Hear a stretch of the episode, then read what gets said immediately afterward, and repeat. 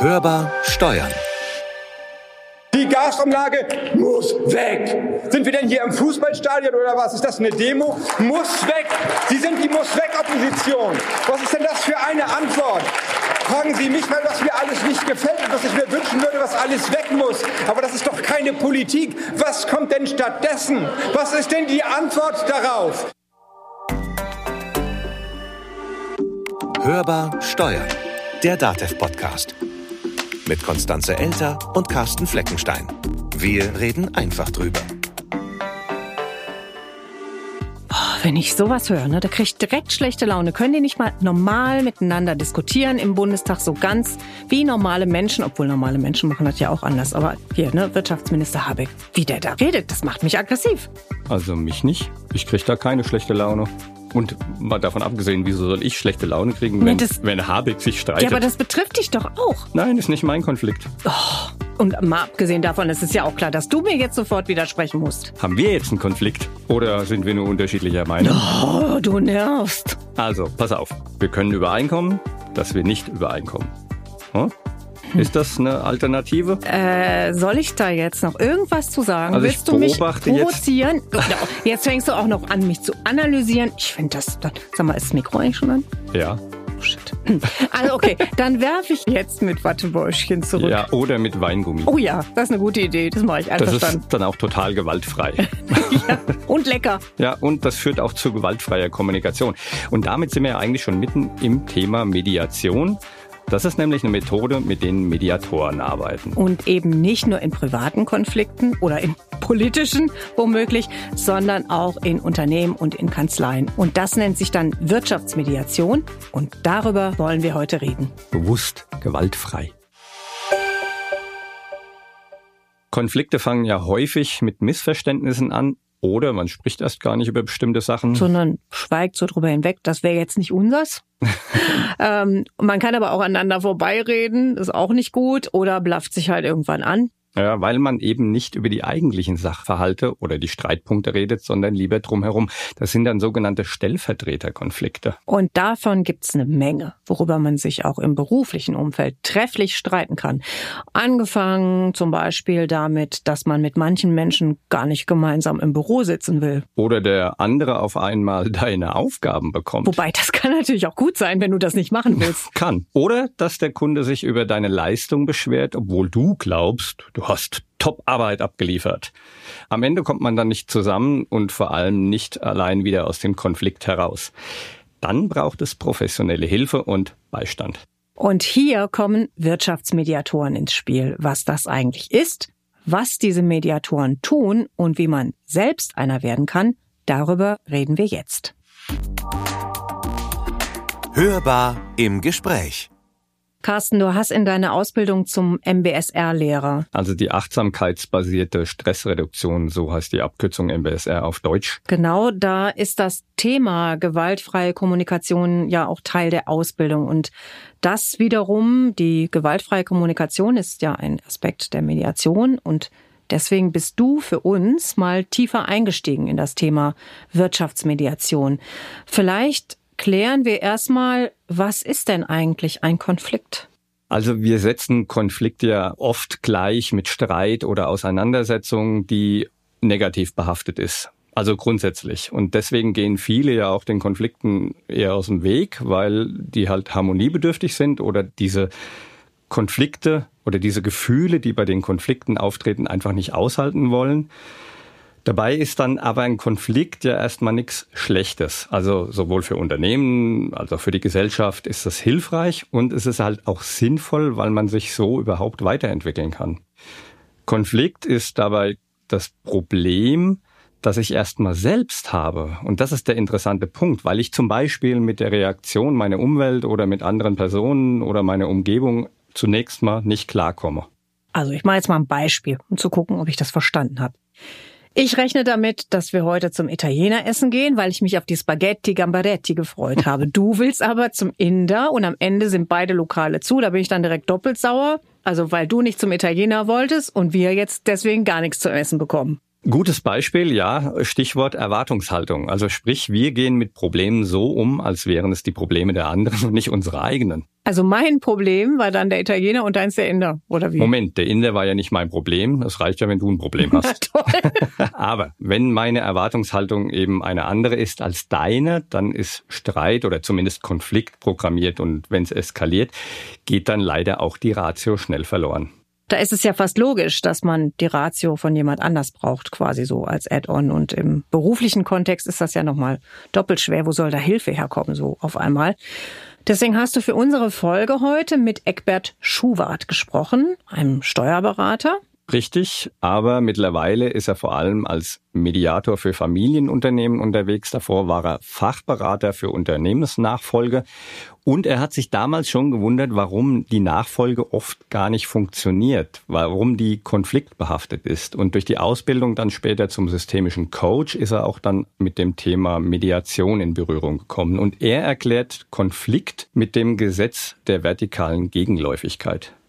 Je mehr ich betroffen bin im Konflikt, desto stärker sinkt meine Fähigkeit, mit dem Konflikt umzugehen, nach unten. Das heißt, dass also diese Gegenläufigkeit, wie so zwei gegenläufige Paternoster, der eine fährt hoch, nämlich die Betroffenheit im Konflikt und meine Fähigkeit, mit dem Konflikt umzugehen, das fährt in der gleichen Art und Weise nach unten. Und was macht dann der Mediator? Hält er dann den Paternoster an? ja, sozusagen. Mediation ist eine Methode, um Konflikte und Streitigkeiten zwischen Unternehmen oder innerhalb eines Unternehmens außergerichtlich zu lösen. Und ein Mediator agiert daher als neutraler Dritter zwischen den Konfliktparteien, ist aber jetzt kein klassischer Vermittler. Und gemeinsam mit dem Mediator erarbeiten die Konfliktparteien Ziele, Rahmenbedingungen und eben Lösungsvorschläge und anschließend wird das Ganze schriftlich per Vereinbarung festgehalten. Soweit so kurz und einfach hört sich zumindest an, ist es aber wahrscheinlich überhaupt nicht, wenn die schon so verstritten sind und ihre Ratio verloren haben, dass sie einen Mediator brauchen. Absolut. Und deswegen geht's erst einmal um die Struktur, die die Menschen in einem Konflikt brauchen. Mediator Eckbert Schubert beschreibt die fünf grundlegenden Schritte. Das erste ist der Kontrakt darüber, wollen wir eine Mediation machen? Die zweite Phase ist, wir sammeln Themen, die wir dort besprechen. Das kann ein Thema sein, aber wenn es im familiären Kontext ist, können das natürlich äh, zwei, drei, vier, fünf Themen sein. Die dritte Ebene, da fahren wir mit dem Aufzug nach unten. Da wollen wir an die Gefühle, an die Bedürfnisse auch rangehen, an die Grundbedürfnisse, die sozialen Bedürfnisse, die hinter diesem Konflikt stehen. In der vierten Phase, da geht es dann um Brainstorming beispielsweise, eine kreative Phase, Optionen, die dort gesucht werden. Und die fünfte Phase, das ist eine rechtsverbindliche Lösung, die wir dann anstreben. Und in dieser Vereinbarung, da dürfen dann auch beide Parteien ihre Sicht der Dinge darstellen? Genau. Und das dient eben dazu, dem Gegenüber, also der anderen Partei, die eigene Perspektive verständlich aufzuzeigen. In Konflikte, da kann sich ja logischerweise jeder reindenken. Aber eine Mediation, also das haben wohl die wenigsten bislang gemacht. Wo wird denn sowas eingesetzt? Also jetzt im beruflichen Kontext? Da gibt's eigentlich ganz viele Beispiele für Konflikte, wo Mediation sinnvoll und hilfreich ist, etwa wenn sich Mitarbeiter und Führungskraft nicht verstehen oder sich Gesellschafter streiten. Anderes Beispiel sind Kompetenzstreitigkeiten zwischen Mitarbeitern gleicher Hierarchiestufe oder wenn der Betriebsrat und die Geschäftsführung Regelungen aushandeln, beziehungsweise eben nicht. Aber auch bei solchen streitanfälligen Themen wie Unternehmensnachfolge und Erbstreitigkeiten ist so eine Mediation sinnvoll.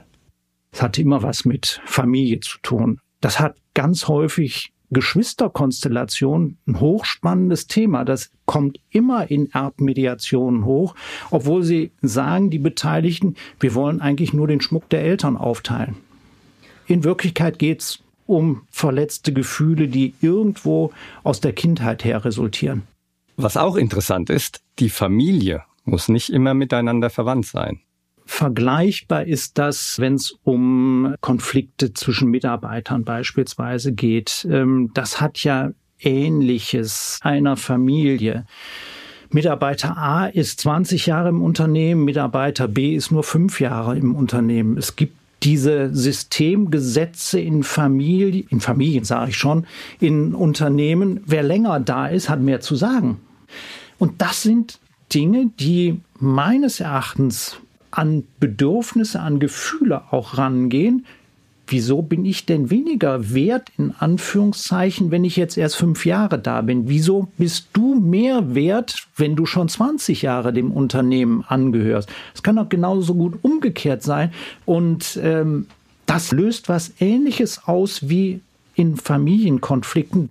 Streiten, Strukturen geben, Konflikte lösen. Das hört sich so an, als ob es dafür einen großen Markt gibt. Und der Begriff Coach ist ja meines Wissens ein ungeschützter Begriff. Wie ist denn das beim Mediator? Ist das da auch so? Welche rechtlichen Rahmenbedingungen gibt's da? Also da hast du schon richtig vermutet, Mediator ist keine geschützte Berufsbezeichnung. Aber es gibt das Mediationsgesetz seit einigen Jahren und dort ist vor allem für die Ausbildung und das Verfahren einiges festgelegt worden. Es geht darum, dass das eben ein freiwilliges und vertrauensvolles Verfahren sein soll. Der Mediator darf die Lösung nicht anbieten, deswegen ist er eben auch kein Vermittler. Und es gibt die Vorgaben des zertifizierten Mediators, die in einer separaten Verordnung geregelt sind. Und das können dann auch Steuerberater und Anwälte werden? Unbedingt. Auch DATEV bietet hier eine Fortbildung in Zusammenarbeit mit der Bundessteuerberaterkammer und der Steuerberaterkammer Niedersachsen an. Und nach Abschluss der Ausbildung gilt man dann als zertifizierter Mediator. Übrigens, Wichtig für Steuerberater, solche Fortbildungsbezeichnungen sind grundsätzlich zwar berufsrechtlich zulässig, die müssen dann aber vom Namen und der amtlichen Berufsbezeichnung Steuerberater räumlich deutlich getrennt werden. Wie das genau geht, das verlinken wir euch in den Show Notes. Zurück zur Fortbildung als solche. Damit wir hier nicht an der Oberfläche bleiben, haben wir uns mit jemandem getroffen, der diese Fortbildung vor kurzem absolviert hat. Hörbar unterwegs. Wir haben uns also aufgemacht und sind nach Bad Kissingen gefahren, in die Kanzlei von Markus Eckert. Was mich daran so fasziniert ist, was man da alles so nebendran findet, neben der Kanzlei, also in der Nachbarschaft. Nicht nur eine Lackiererei haben wir gesehen. In dem Fall hat man das auch deutlich gerochen. Sondern und das ist ganz witzig, auch das Finanzamt direkt nebendran. Ja, das ist natürlich ziemlich praktisch, aber man muss dazu sagen, das kam wohl später. Also die Kanzlei war zuerst da. Und in der Kanzlei, obwohl es eben schon Freitagnachmittag war, war noch einiges los. Im Büro von Markus Eckert, also vom Chef, das fand ich ganz faszinierend. Da war Altes und Neues bunt gemischt. Das ist auch so ein bisschen ja, sprach ja auch so ein bisschen fürs Thema, ne? also das Althergebrachte, die Steuerberatung und dann so ein bisschen das Neue, die Wirtschaftsmediation. Ich will jetzt nicht sagen, dass sich das in den Möbelstücken ausdrückte, aber ich fand es faszinierend, dass da so ein, da stand so ein alter Buffetschrank aus antikem Nussbaumholz und wir haben uns gemeinsam an einen alten Eichenholztisch gesetzt und dem gegenüber hing dann aber so eine moderne Videowand, wo man dann wahrscheinlich irgendwelche Meetings übertragen hat. Und dann strahlte so die Sonne durch die Lamellen an den bodentiefen Fenstern. Also das war eine durchaus angenehme Gesprächsatmosphäre. Das ist natürlich für einen Podcast wichtig. Aber ich könnte mir vorstellen, dass das eben auch für Mediation wichtig ist. Und Markus Eckert, den müsst ihr euch so vorstellen, ganz formlos in Jeans, dunklem T-Shirt, darüber eine blaue Sweatjacke. Ähm, die Robe, er ist ja auch Anwalt, die hing aber auch in der Ecke, ne? haben wir gesehen. Das Thema Mediation hat Markus Eckert schon sehr lange umgetrieben und deswegen hat er auch die Fortbildung absolviert. Konflikte für Steuerberater, Anwälte sowieso, gibt's ja reichlich und Strategien, um diese zu lösen, sind natürlich hilfreich. Man rutscht ja so als Steuerberater immer so in die Konflikte rein. Ja, es ist ja üblicherweise so erst der Steuerberater, dann der Pfarrer und zum Schluss die Ehefrau, die etwas erfährt. Und man wird zwar super ausgebildet als Steuerberater hinsichtlich fachlicher Themen, aber die harte Praxis des Kontakts mit dem Mandanten, das lernt man halt auch erst im Laufe der beruflichen Tätigkeit. Und ähm, da fand ich schon immer mein Handwerkszeug mehr so intuitiv. Wie lange hat es denn überhaupt gedauert, bis du gesagt hast, okay, das muss auf eine Basis, auf eine Qualifikation gestellt werden, mit der man auch weiß, was man da eigentlich tut? Kurze 15 Jahre. Warum hat das so lange gedauert? Ja, als ich begonnen habe, war das ja alles noch ähm, mehr so eine Theorie an der Universität. Und ähm, als ich mein Examen gemacht habe, hat das gerade so angefangen, rüber zu schwappen aus dem amerikanischen Rechtsraum in, in unseren. Und da war das alles mehr so die wilde Hypothese Wahnsinger spät 68er so. Und wie lange hat die Ausbildung gedauert? Boah, äh, ich glaube, das waren drei Wochen.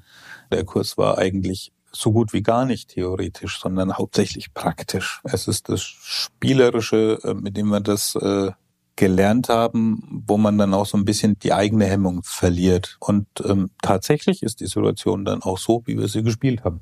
So fand ich den Kurs sehr, sehr gut. Wie würdest du den Konflikt definieren? Na, der eine will Hü und der andere will Hot.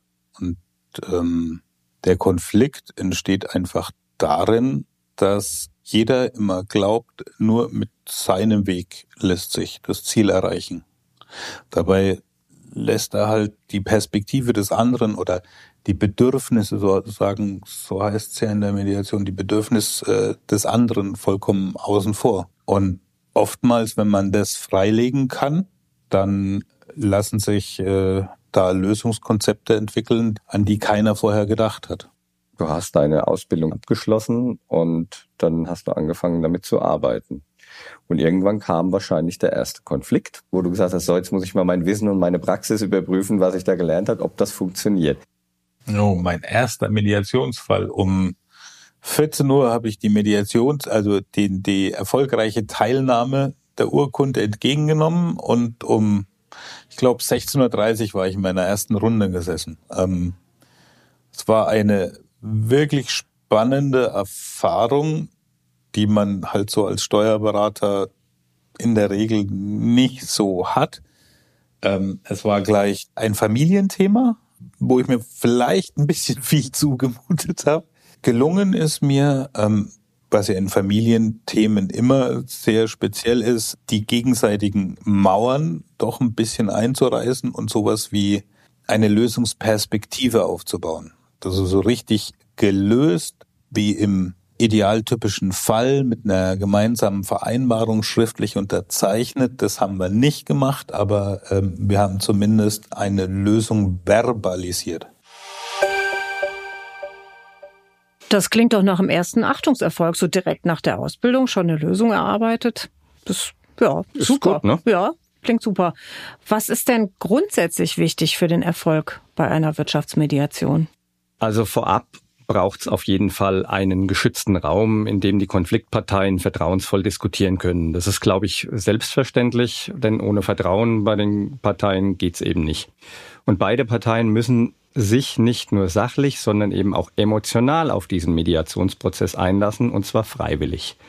Der Mediator wiederum, der sollte in der Lage sein, die Bedürfnisse und Emotionen beider Parteien zu erkennen, beziehungsweise sie mit ihnen eben gemeinsam herauszuarbeiten. Und natürlich besitzt er auch eben die rechtlichen und betriebswirtschaftlichen Fachkenntnisse. Und ganz wichtig, der Mediator ist neutral. Also das ist ganz, ganz wichtig. Und er schlägt sich nicht auf eine bestimmte Seite. Und wenn so ein Eindruck aufkommen sollte, dann kann er diesen Eindruck eben auch gleich wieder entkräften. Also kurz gesagt, er oder sie ist am Menschen interessiert. Das sollten ja eigentlich auch alle Steuerberaterinnen und Steuerberater sein. Es gibt natürlich auch die, die sich am liebsten mit Zahlen beschäftigen, klar, aber in der Beratung, da ist man doch vor allen Dingen am Menschen interessiert. Stimmt. Und Egbert Schuwart hat da aus beiderlei Sicht Erfahrung als Mediator einerseits und auf der anderen Seite als Steuerberater. Und er nennt das eine mediative Haltung in der Beratung.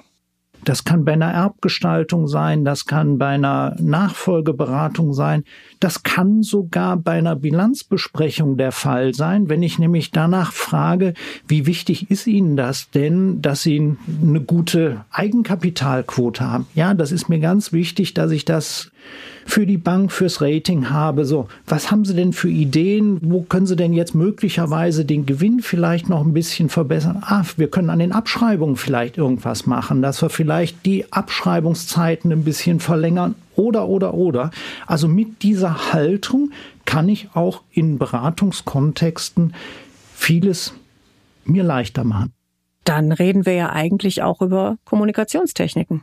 Exakt. Und damit sind wir wieder am Anfang unserer Folge, nämlich bei der gewaltfreien Kommunikation, die nicht nur in der Politik wichtig ist, sondern auch wesentlicher Bestandteil der Mediation, wie unser frisch gebackener Wirtschaftsmediator Markus Eckert aus eigener Praxiserfahrung berichtet.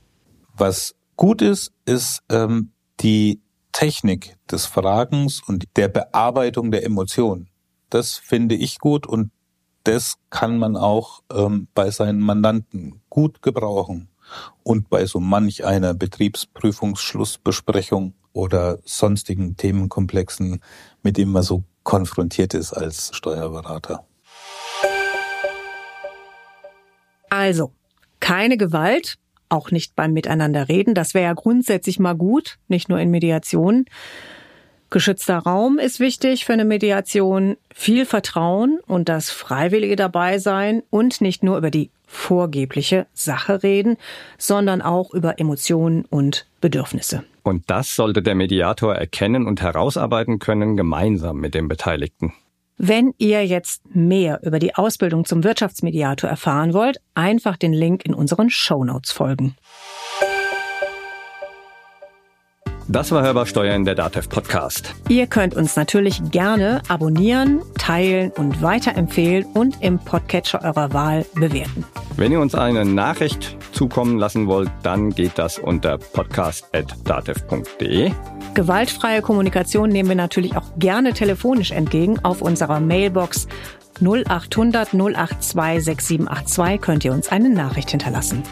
Mein Name ist Konstanze Elter. Mein Name ist Carsten Fleckenstein. Wir wünschen euch eine gute, konfliktfreie Zeit. Bleibt optimistisch. Und hört wieder rein. Hörbar Steuern. Der Datev Podcast.